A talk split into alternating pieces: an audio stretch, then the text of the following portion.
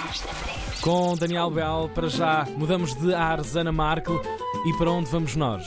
Olha, vamos eh, para a festa crioula. É a minha sugestão para ti. É verdade. Acaba amanhã esta festa que tem acontecido desde o passado dia 2 e, e tem, ehm, tem sido celebrada em vários bairros da cidade.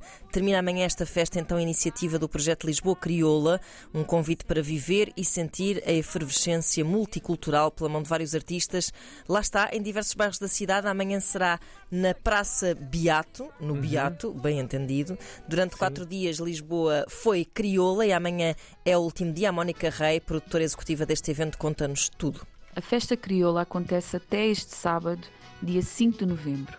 É um festival que celebra a cultura e promove a diversidade cultural de Lisboa, com música, gastronomia, artes visuais, literatura e dança.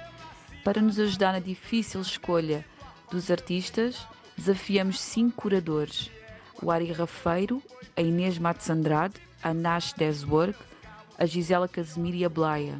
A entrada é livre e podem ver o programa em festacriola.pt.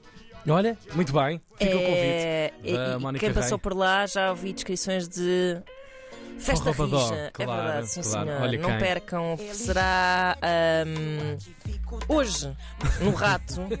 No rato! Sim, desculpem que eu esqueci de uma data. Hoje no Rato e amanhã na Praça Beato. Assim é que é. Uh, festança!